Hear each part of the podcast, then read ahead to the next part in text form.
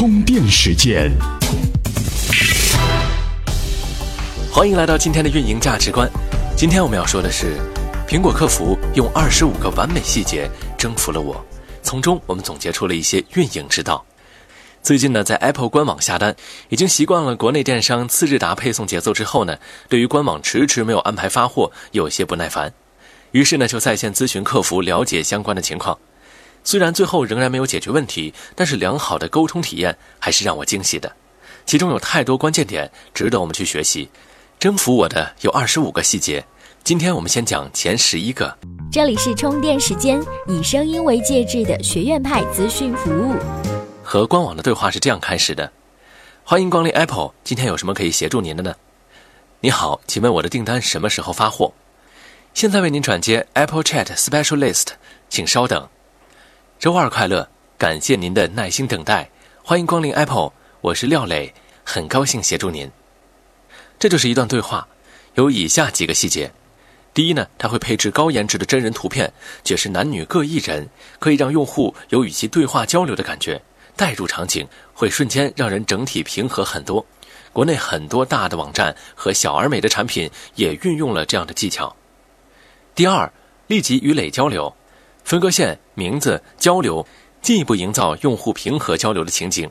大家想想，日常购物时想要投诉或者寻求帮助的时候，看到是机器人客服在解答时那种窝火的状态。三，周二细节的处理，再一次让人心里舒服。很大程度是因为没有对比就没有伤害。国内互联网同行的衬托，让这些细节更容易触动用户。用户一次美好或者糟糕的体验，都是体验中众多细节因素积累的。第四，我是廖磊和我是零八号客服，以及淘宝上的亲，我是小美。大家对比一下，用户的心理体验和品牌质感的打磨，就是靠这些细节来塑造的。疏远和轻浮都只会适得其反。我们继续来看对话。你好，请问我的订单什么时候发货？多谢。好的，好的，廖磊这边明白您咨询产品发货的问题了，请您不用担心了，廖磊一定会尽全力帮助您的。为了能够顺利解决您的问题，请您不要断线或者离开此聊天窗口哦。咱们 Apple 这边为了保障您的信息安全，还恳请您提供一下收货人姓名和详细的收货地址以及电话号码后四位，辛苦您了。来看第五点，好的，好的，朋友聊天时的沟通体验。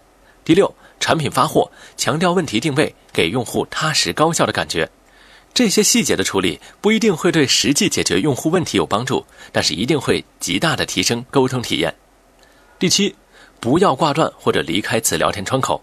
相信这是很多用户在咨询时容易出现的问题，在等待客服回复过程当中呢，就去忙别的事情了，就会导致解决问题的流程中断。虽然多数是用户自身的操作问题，但整体上来说，只会进一步恶化用户体验。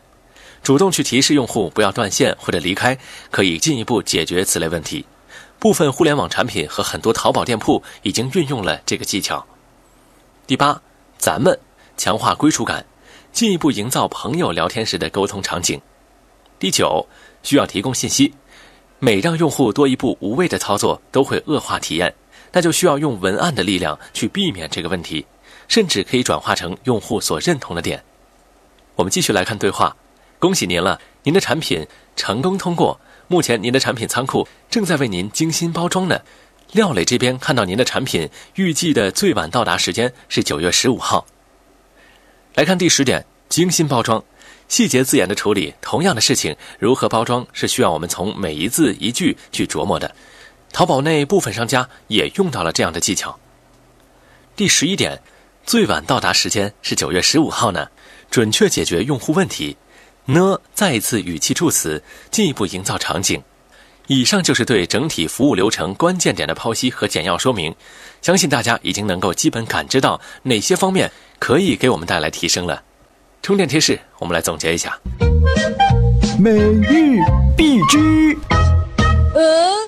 运营技巧层面，使用真人头像、真人姓名，直接带入朋友聊天场景。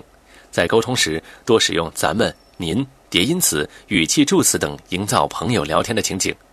多结合时下特定场景，比如周二快乐、天气转凉、注意身体等用户关怀，非常容易触动客户。